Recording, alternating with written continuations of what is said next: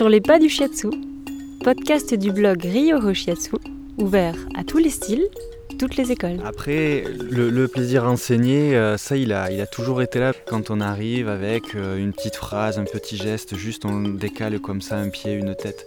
Et là, ils ont compris une sensation ou une démarche euh, en théorie. Là, tout de suite, moi, je me sens vraiment à ma place et c'est là où ça... Je suis Mathilde Mignot, Shiatsushi, aujourd'hui avec Ludovic Rondi. Rondi, je suis praticien et donc enseignant en Shiatsu depuis à peu près une année au sein de l'école Fuji Taishan à Toulouse. Et est-ce que tu peux nous dire euh, comment tu as vécu euh, ce professorat euh, pendant cette première année où tu as lancé l'école? C'est un petit peu... c'est tout frais, puisque là on vient de terminer les derniers passages d'examen. Et comme ça a été très très dense, là je suis un petit peu en train d'atterrir et justement de, faire le bilan. Et cette semaine-là qu'on est en train de vivre ensemble s'y prête vraiment très bien.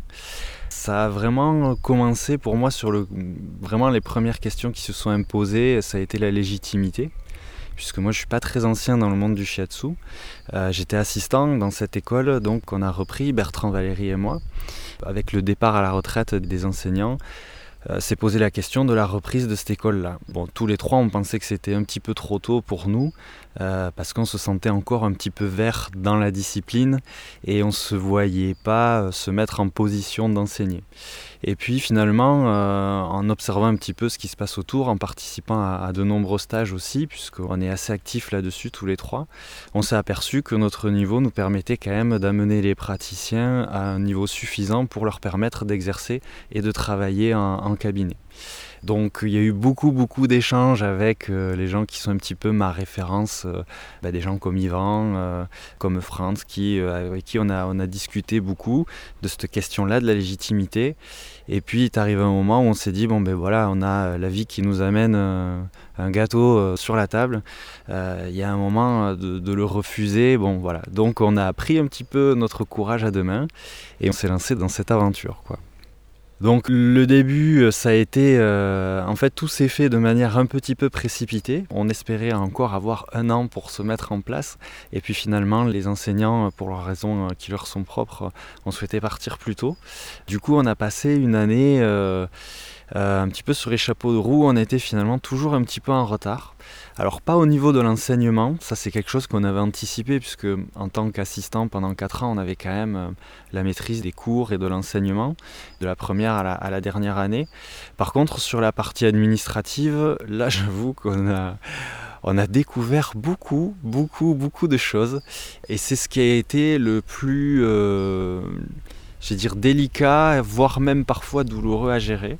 C'est-à-dire qu'arrivé en milieu d'année, on a fait un premier bilan où on s'est aperçu en fait que pour passer euh, euh, quelques heures par mois devant les élèves à échanger, à transmettre et vraiment là à, s'exprimer pleinement, à prendre du plaisir et à voilà, prendre du plaisir à transmettre, ben, ça, représentait entre voilà, 10-20% de notre temps de travail dédié à l'école. Et du coup, ça laisse 80% derrière euh, d'administratif où là, euh, on n'est vraiment pas du tout euh, shiatsu, quoi.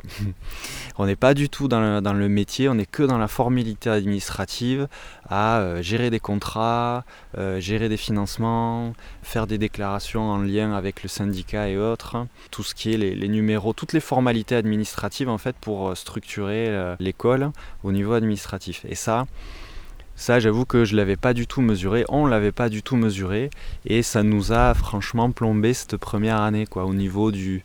Ça nous a un petit peu, on va dire, calmé le délire quand même. Voilà. Bon, cette première année est passée, du coup, on a quand même, au niveau administratif, beaucoup cadré et, beaucoup amené de choses, donc j'ai beaucoup d'espoir pour la seconde année qui va débuter dans, deux mois, quoi. Effectivement, ce sont des sujets desquels on parle peu, mais qui sont importants.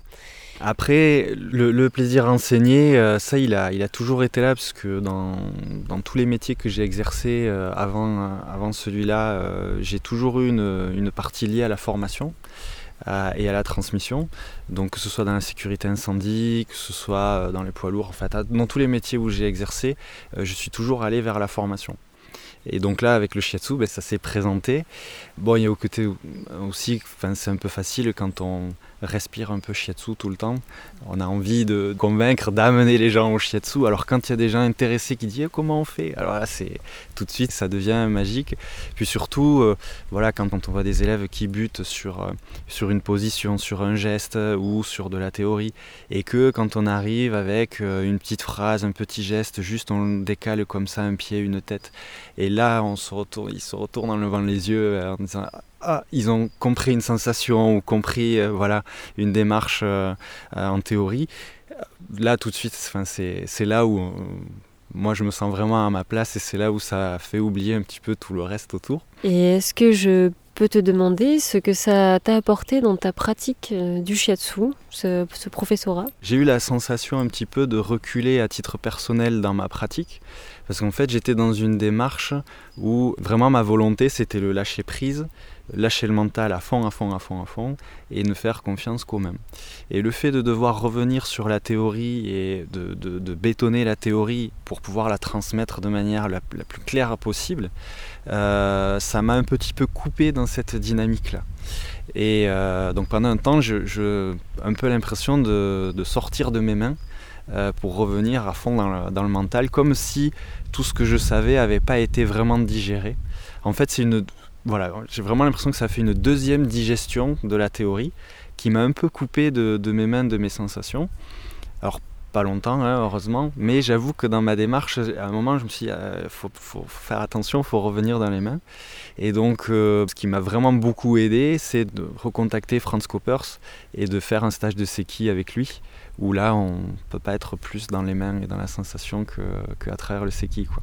Et du coup en jonglant maintenant avec les deux, je pense que cette euh, sensation de s'éloigner des mains pour y revenir, bah, ça va s'harmoniser. Euh. je pense que c'est ça que l'école est en train de m'enseigner en fait. Et est-ce que tu comptes ouvrir l'école, puisque nous sommes ici à, à l'Embrun avec Yvan Bell, donc beaucoup de styles différents. Est-ce que toi, dans ton école, tu aspires à, faire la même chose, à t'ouvrir de la même façon euh? Alors ça, ça a été une volonté qu'on avait euh, dès le début euh, et qu'on a toujours, Bertrand, Valérie et moi. Tout de suite, on s'est dit, voilà, on pratique un shiatsu qui, qui, a ses origines dans le Koho shiatsu. Par contre, on s'est rendu compte qu'il n'y avait pas que ça. C'est pour ça qu'on fait énormément de stages parce qu'on ne veut surtout pas enfermer les élèves dans une forme de travail, dans un style. Et donc vraiment on met beaucoup d'énergie dans le fait que les élèves doivent trouver leur finalement au bout d'un moment leur shiatsu. Et pour ça on a décidé d'ouvrir nos portes euh, à des intervenants extérieurs. Donc là on a, on a Franz Cooper qui a fait une intervention en Seki. Et c'est vrai que quand on raisonne un peu on se dit Ko Shiatsu, Seki.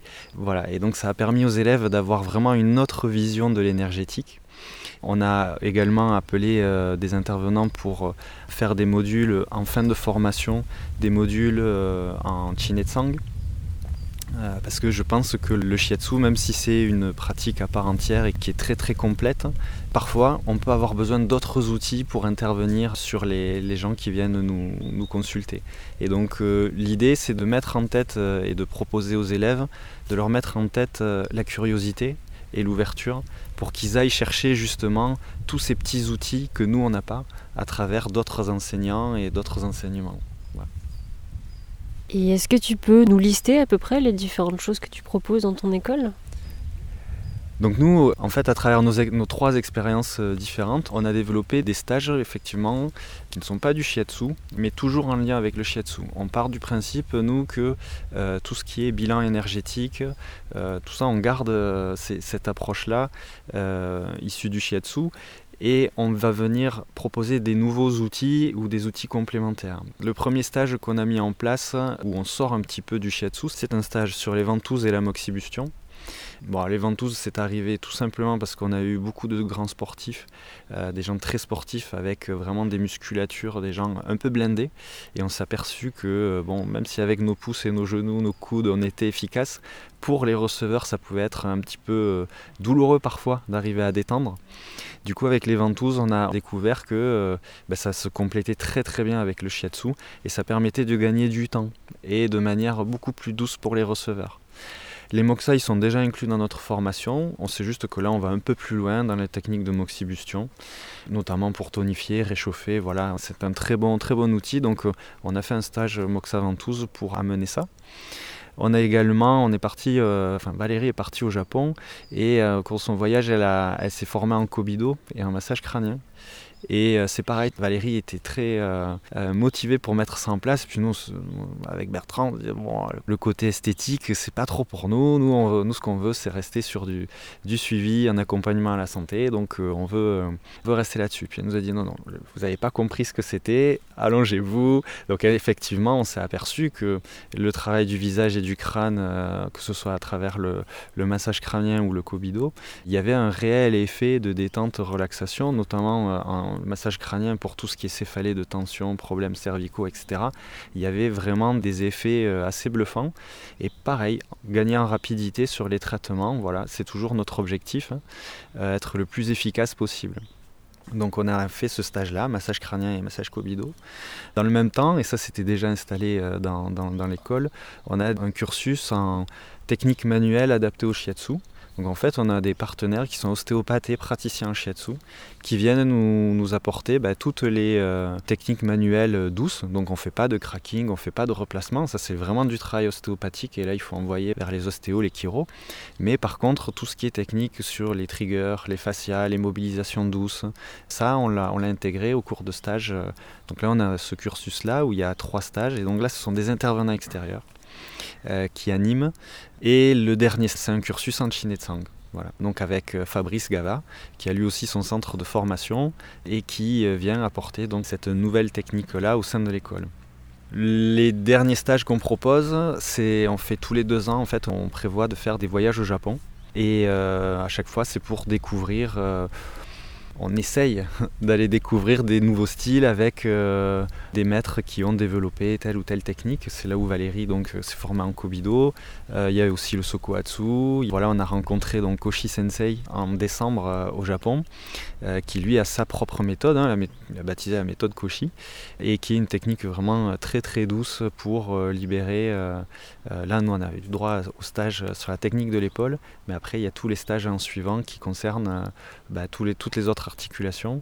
Et donc on espère euh, sur l'automne prochain qu'ils puissent venir en France. Euh, voilà, mais là ce sont des stages qui sont on va dire, un peu plus consistants à organiser, à mettre en place. Et donc, euh, pour toute cette riche formation, où est-ce qu'on pourrait te trouver?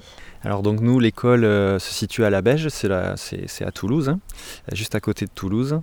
Puis après, vous avez tout sur notre site internet en fait. donc c'est www.fuji, j du 6, euh, Taishan, T-A-I-S-H-A-N.com. Eh bien, merci beaucoup euh, Ludovic. Merci Mathilde, au revoir. Merci à vous de votre écoute. Sur les pas du shiatsu est disponible sur les principales plateformes de podcast. N'hésitez pas à vous abonner, à liker et à faire connaître surtout notre podcast. Vous pouvez aussi nous retrouver sur le blog Ryoho Shiatsu, un site disponible en six langues et riche d'interviews, de réflexions d'ouverture et d'harmonie. Réalisation François-Olivier Louaille.